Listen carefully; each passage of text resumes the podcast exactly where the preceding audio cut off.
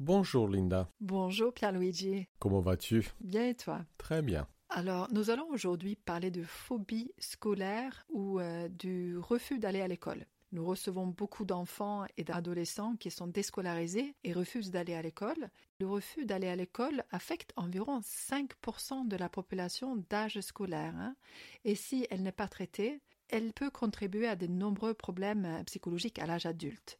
Par exemple, des euh, difficultés conjugales et professionnelles, anxiété, dépression, alcoolisme et euh, des comportements antisociaux. On parle souvent de phobie scolaire, mais le terme n'est pas très précis, n'est pas très bon. Le concept traditionnel de phobie scolaire et sa théorie psychologique d'un mécanisme explicatif de la peur d'aller à l'école identifier l'anxiété de séparation comme la raison principale de la phobie scolaire. Alors rappelons que l'anxiété de séparation est caractérisée par une peur persistante, intense et inappropriée de la séparation d'une des principales figures d'attachement. Et les enfants donc atteints tentent désespérément d'éviter de telles séparations. Et lorsque la séparation est forcée, ben, ces enfants sont désespérément préoccupés par le désir de retrouvailles. Oui, Linda, l'anxiété de séparation est plutôt caractéristique des très jeunes enfants qui refusent initialement euh, l'école.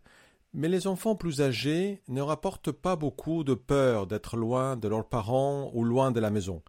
De plus, la notion de phobie scolaire ne correspond pas aux principales caractéristiques d'un trouble phobique, c'est-à-dire la peur et la spécificité du stimulus. Donc l'enfant n'a pas peur de l'école en soi, en fait, hein, parce que l'école englobe un certain nombre de stimuli plus spécifiques, y compris euh, le couloir, la salle de classe, le gymnase ou le bus pour y aller et revenir, l'autobus scolaire ou la présence des autres enfants, le contexte évaluatif hein, qu'on peut trouver à l'école ou les rapports sociaux, amicaux et amoureux.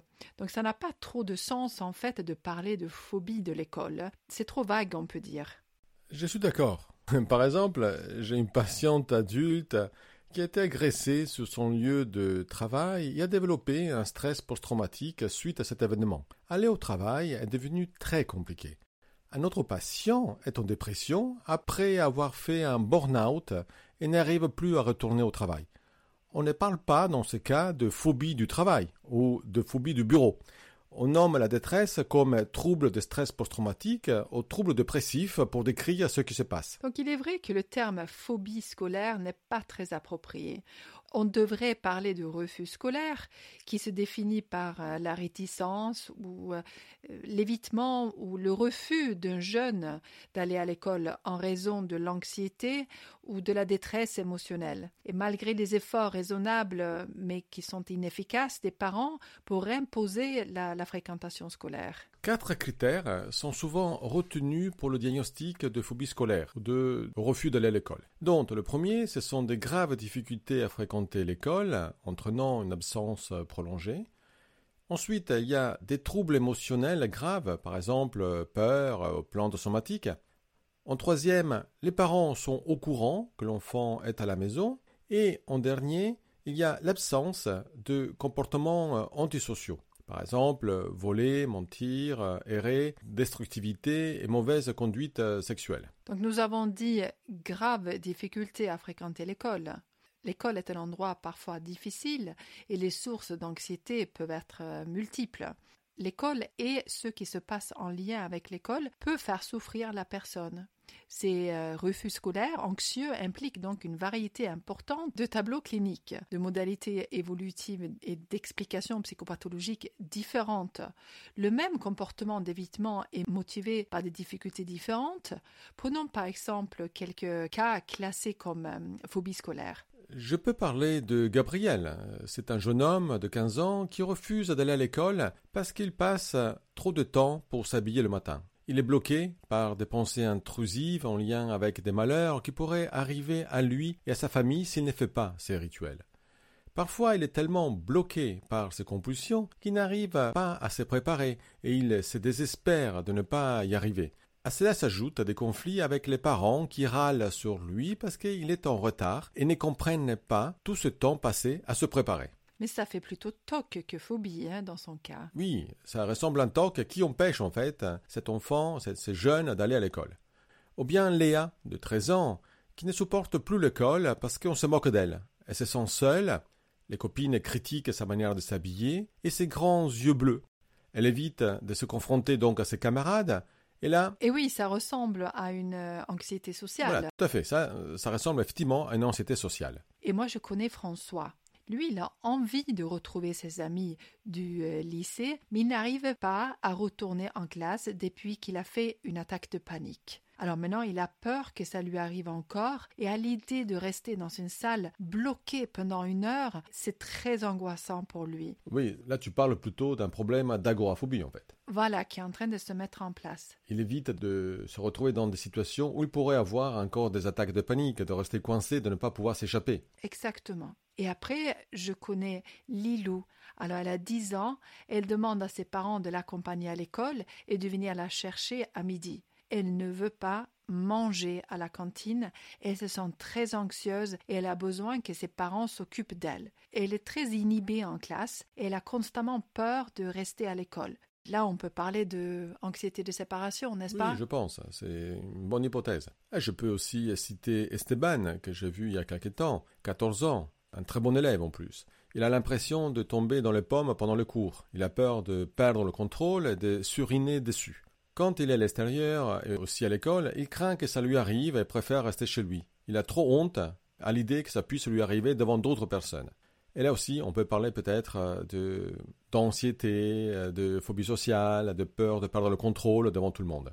Et le père de Jonathan est décédé il y a six mois, et depuis Jonathan n'arrive plus à aller à l'école. Il a peur pour sa mère qu'il lui arrive quelque chose. Là, on peut parler peut-être de dépression, d'évitement, d'anxiété de séparation. Oui, je pense. J'ai connu Anaïs, elle avait 16 euh, ans, elle avait très peur sur le trajet de l'école. Son anxiété disparaît une fois à l'intérieur de l'enceinte du lycée quand elle se retrouvait avec ses copines, mais elle avait peur d'être importunée par les garçons. Euh, ça lui rappelait un abus sexuel qu'elle avait subi par un garçon de 16 ans et euh, elle paniquait quand elle se trouvait seule avec un enseignant. Il lui fallait qu'une copine soit toujours avec elle. Donc ses parents l'accompagnaient jusqu'à l'entrée, mais euh, en plus elle avait honte de cette situation. Et là, je pense qu'on peut peut-être oui, parler. Stress post-traumatique. Oui, et voilà. J'ai aussi un autre cas d'Aïcha qui a 13 ans et qui a très peur des cours de maths. Elle se sent nulle elle dit que le professeur lui fait peur et qu'elle perd ses moyens quand euh, elle est euh, dans ses cours de maths. Elle ne veut plus y aller, pourtant elle adore les autres matières, surtout les langues. Et là aussi, on peut peut-être euh, parler d'anxiété de performance ou peut-être une peur de l'humiliation. Un autre cas récent est celui rapporté par une jeune fille qui suit des cours à distance à cause de la Covid. Contrairement au présentiel, son image est affichée sur l'écran. Elle pense que tout le monde la voit, elle ne s'aime pas et préfère ne pas suivre le cours parce qu'elle a honte d'elle. Disons qu'elle est déscolarisée à la maison, en fait. Oui, c'est vraiment que c'est un cas un peu euh, typique de, cette période, dans, laquelle on vit actuellement.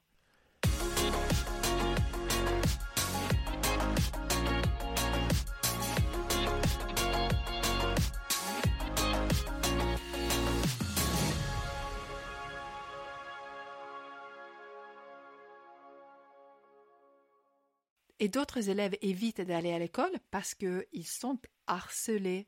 On sait tous qu'il y a des enfants qui sont exclus par euh, leurs différences. Ça peut être parce qu'ils sont de bons élèves, ou parce qu'ils parlent deux langues, ou parce qu'ils sont jolis, ou parce qu'ils ne sont pas trop euh, populaires les raisons de souffrir ne manquent pas finalement. Donc l'école est un lieu d'apprentissage, mais aussi un lieu de vie qui est imposé par euh, la structuration euh, sociale. Alors, on comprend bien que savoir qu'un enfant souffre d'une phobie scolaire offre peu d'informations à un parent, un psychologue scolaire ou un clinicien, qui devra trouver la vraie source de la phobie. De plus, toute tentative d'exposer un enfant à l'école sans reconnaître son euh, stimulus redouté, c'est-à-dire ce qui provoque la peur de ces situations-là et d'aller à l'école, peut sensibiliser l'enfant, c'est-à-dire peut le rendre encore plus anxieux face à ces situations-là et mettre en échec la thérapie. Oui, la littérature scientifique liste les causes de l'évitement de l'école. On peut aussi constater de véritables attaques de panique ou des états d'agitation. L'enfant évoque des peurs, peur de professeur, peur du regard des camarades, peur d'être interrogé. Il met en place des stratégies d'évitement visant à se protéger de la situation euh, anxiogène. On peut également retrouver des facteurs déclenchants comme un changement d'établissement scolaire, un déménagement, la maladie ou le décès d'un proche euh, ou des situations de raquettes euh, sur le lieu scolaire. Certains auteurs ont même remarqué que les jeunes qui ont manqué l'école étaient en difficulté à s'adapter socialement, à se faire et à garder des amis et à respecter les règles de l'école. D'autres ont trouvé que ces enfants étaient timides, sensibles. Mais quand on demande aux parents d'identifier les raisons du refus d'aller à l'école, ils indiquent que les phobies scolaires sont généralement associées à une anxiété sociale et évaluative. En effet, ils évoquent en premier les difficultés relationnelles de l'enfant avec d'autres personnes. Par exemple, l'enfant craint d'avoir l'air euh, bizarre, euh, de se faire taquiner ou critiquer par d'autres personnes. D'autres difficultés, toujours évoquées quand on interroge les parents, concernent les situations où l'enfant pourrait être évalué durement et négativement. Par exemple, échouer un test, être interrogé devant les autres camarades sont toutes des situations très anxiogènes. Et aussi des craintes plus spécifiques telles que jouer à des jeux difficiles, monter dans une voiture ou en bus, parce qu'il faut bien aller à l'école, et peur des endroits fermés, jugés en tout cas un peu moins difficiles, moins anxiogènes que ceux de nature euh, sociale. Mais dans de nombreux cas de comportement de refus scolaire, les peurs sociales sont étroitement liées. Par exemple, une constatation commune dans cette population est que l'absentéisme atteint son maximum quand on entre dans un nouveau cadre scolaire. Par exemple, euh, quand on entre en première, euh, euh, en sixième, donc le passage au lycée aussi et le changement d'école. L'une des principales raisons à cela est la peur de rater et de paraître aussi incompétent devant euh, les autres. C'est vrai qu'il y a beaucoup de preuves euh, scolaires à, l'oral et d'autres événements liés à la performance, comme par exemple écrire au tableau, parler devant d'autres personnes, faire du théâtre, et ces situations-là sont également associées à la peur de la critique des autres, par les enseignants ou par le père. De plus, être reprimandé par un enseignant est souvent lié à l'attention négative des pères et au ridicule. Ces exemples représentent en fait quelques scénarios le plus courants évités rapportés par les enfants qui refusent l'école. Abordons maintenant les aspects cliniques. Donc nous savons que les problématiques sont différentes par rapport à l'âge de l'enfant aussi. Par exemple, aucun enfant n'évoque du harcèlement sur Facebook. Cela arrive plus tard. Donc, dans une recherche de 2015 sur les enfants d'âge de 5 à 9 ans et qui ont un comportement de refus scolaire, les diagnostics il explique concernent près de la moitié un trouble d'anxiété de séparation. Si à peu près la moitié ont un trouble d'anxiété de séparation, dans cette recherche, euh, près de 25% des enfants souffraient d'anxiété généralisée ou de phobies spécifiques ou euh, d'énurésie. Il me semble que 1,5% avaient cette pathologie-là et les 20% des enfants restants n'avaient aucun diagnostic. En plus, le diagnostic secondaire le plus courant était le trouble anxieux généralisé, qui affectait 20% des jeunes. Les autres diagnostics secondaires étaient dispersés mais comprenaient en grande partie le trouble oppositionnel avec provocation, 13%, et le trouble d'anxiété de séparation, 10%. D'autres troubles, parfois considérés comme courants dans cette population, y compris le trouble d'hyperactivité avec déficit de l'attention et les troubles d'apprentissage, n'étaient pas fréquents. Mais pour les enfants plus âgés qui souffrent de refus scolaire, les informations diagnostiques indiquent que les préoccupations sociales peuvent être très fréquentes. Donc, selon les études, entre 30 et 60 des jeunes qui refusent d'aller à l'école en souffrent. Donc les peurs courantes de ceux qui ont une phobie sociale scolaire incluaient l'embarras ou l'humiliation, comme la peur de vomir devant les autres ou d'être taquiné par des pères à l'école. Chez les enfants souffrant d'anxiété de performance, qui est un précurseur important du comportement de refus scolaire, la phobie sociale est beaucoup plus courante que la phobie euh, simple. Donc, chez les personnes qui sont très inquiètes par rapport à leurs résultats, beaucoup sont timides. Et d'autres euh, chercheurs ont constaté que parmi les principaux facteurs déclenchant le comportement de refus scolaire, il y a le début de l'année scolaire. Donc les difficultés euh, avec l'enseignant, les problèmes avec les autres enfants qu'on ne connaît pas et les changements d'école. Donc, dans leur comparaison d'enfants avec ou sans comportement de refus scolaire, les auteurs ont constaté que le premier groupe avec des comportements de refus scolaire, mais en fait, ces enfants étaient socialement inefficaces et dépendants, donc socialement isolés et timides. Des études indiquent qu'un nombre important de jeunes refusent d'aller à l'école en raison de situations euh, évaluatives. Et d'autres recherches mettent en évidence l'influence des relations familiales. Des recherches sur les familles des jeunes refusant d'aller à l'école ont noté la fréquence élevée des mauvaises définitions de rôle dans la famille, de relations enchevêtrées et des niveaux élevés de conflits au sein des relations euh, parents-enfants. Ces problèmes familiaux influencent beaucoup l'enfant.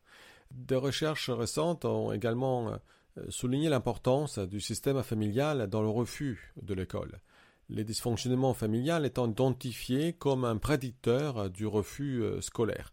Quand les choses vont mal en famille, les enfants ont plus tendance à arrêter d'aller à l'école. Les processus familiaux dysfonctionnels peuvent être davantage affectés par la psychopathologie, comme cela est souvent le cas chez les parents des jeunes refusant euh, l'école.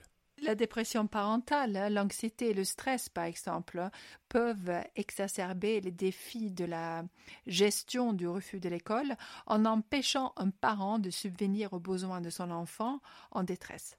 Donc, dans le contexte de comportement difficile de l'enfant, du dysfonctionnement familial et de la hum, psychopathologie euh, familiale complexe, mais les pratiques parentales au sein de cette population peuvent en théorie être sapées.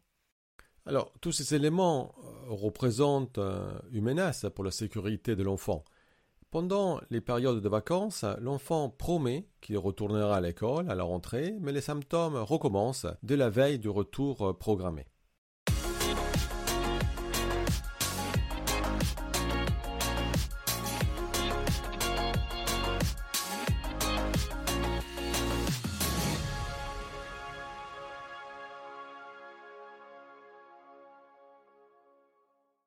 Que faut-il faire alors pour aider un enfant qui souffre de euh, déscolarisation?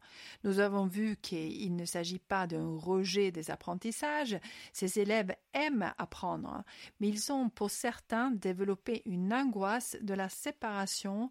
D'autres vivent à l'école quelque chose qui les perturbe, comme, le, comme on a vu, comme le, des troubles 10 non détectés ou des problèmes avec euh, un professeur. Voilà, il faut réagir euh, dès les premiers signes d'angoisse, de stress, d'inquiétude à l'idée de retourner en cours après les vacances le week-end. Cela peut se traduire par des difficultés à s'endormir, des nausées, des migraines, des vomissements. Et oui, ces élèves vont euh, supporter cet état de mal-être pendant un certain temps. Ils se forcent à aller à l'école, puis ils n'en peuvent plus et demandent à arrêter. Donc il y a donc deux problèmes à traiter repérer la difficulté qui mène au refus et les conséquences de la déscolarisation. Il y a parfois, Linda, un troisième problème, une troisième difficulté. En effet, le fait de rester à la maison peut devenir aussi un avantage pour certains enfants qui les éloignent encore plus de l'école. Certains refus d'aller à l'école sont maintenus par des bénéfices secondaires. Et là, je me rappelle d'un enfant qui souffrait d'attaques de panique. Mais une fois guéri, il aurait pu aller à l'école, mais il s'était habitué à jouer en ligne une partie de la journée. De plus, la scolarisation à distance s'est passée assez bien, il avait de bonnes notes, c'était un bon élève, et les parents avaient du mal à s'opposer à lui, il était devenu assez tyrannique. Il a fallu traiter aussi sa dépendance aux jeux vidéo afin qu'il retourne à l'école. Alors, Pour euh, lutter contre la phobie scolaire, il est aussi important que les parents sortent de l'isolement et se sentent soutenus, je pense. Hein. Il y a des associations de parents d'enfants qui souffrent de euh, phobie scolaire et quand les parents vont mieux, ben, l'impact est positif sur les enfants. Hein. Et consulter un psychologue ou un pédopsychiatre est indispensable pour écarter une euh, pathologie psychiatrique sous-jacente et comprendre ce qui mène l'adolescent ou l'enfant à la phobie scolaire. C'est important de déterminer ce qui cause le mal-être mais le plus rapidement possible et de le traiter. Le refus d'aller à l'école n'est que la pointe en fait de, l'iceberg. Voilà, il est important de travailler en concertation avec euh, le médecin scolaire et l'école. Je me rappelle d'une jeune fille euh, qui euh, était en euh, difficulté d'aller à l'école et l'école a accepté qu'un enseignant se rende au domicile pour garder un contact avec le lycée et que cet enseignant lui transmette les consignes et la mette un peu au courant de ce qui se passait et la motiver à continuer à travailler. Le médecin scolaire peut également demander un accès au CNED pour avoir des cours à distance. Et pour la thérapie avec un psychologue, des outils de consultation à distance comme ceux que PsyLink développe et tous les autres outils qui nous sont familiers aujourd'hui permettent d'accéder facilement à un psychologue pour traiter rapidement la souffrance de l'enfant. Parfois, le jeune qui est déscolarisé a plus de facilité à consulter en ligne qu'en présentiel. Oui, je pense que ce qui est très important, effectivement, Luigi, comme tu viens de le dire, c'est qu'il ne faut pas que le jeune ou, l'enfant il prenne du retard en fait dans ses apprentissages, et c'est pour ça que c'est si important de trouver une solution rapidement à, ce refus euh, scolaire. Plus il y a du retard, plus la souffrance, la détresse peut augmenter. Le décalage avec ses camarades, c'est fait plus profond. Ben, écoute, je pense qu'on a fait un peu le point de ce qui euh, est la phobie scolaire et, le refus d'aller à l'école. Surtout ce qu'il y a derrière ce terme un peu ambigu de phobie scolaire. Les gens n'ont pas peur de l'endroit de l'école, n'ont pas peur euh, des, des salles. Il y a plein de raisons qui motivent l'enfant, le jeune, de refuser d'aller à l'école. Voilà, donc c'est ça qu'il faut voir, quoi, qu'il peut y avoir plein de causes qui peuvent venir euh, nous expliquer ce, refus. Hein. Euh, n'hésitez pas s'il y a le moindre problème ou, si vous avez des questions, euh, nous, nous sommes là et, et, les psychologues de la plateforme sont là aussi pour votre psychologue pour vous aider et vous conseiller si vous trouvez euh, dans ce type de situation. Je pense, Linda, qu'on a, qu'on a fait le tour de la, de la situation. On peut remercier tout le monde de nous avoir écoutés et on se donne rendez-vous à la semaine prochaine. Donc, on se donne rendez-vous la semaine prochaine. Merci à tous nos auditeurs encore une fois, vous êtes de plus en plus nombreux euh, pour chaque semaine. Si vous avez des, des suggestions de thèmes qu'on pourrait aborder, c'est vraiment avec un très grand plaisir. Merci. À la semaine prochaine. Merci Linda. Au revoir à tout le monde.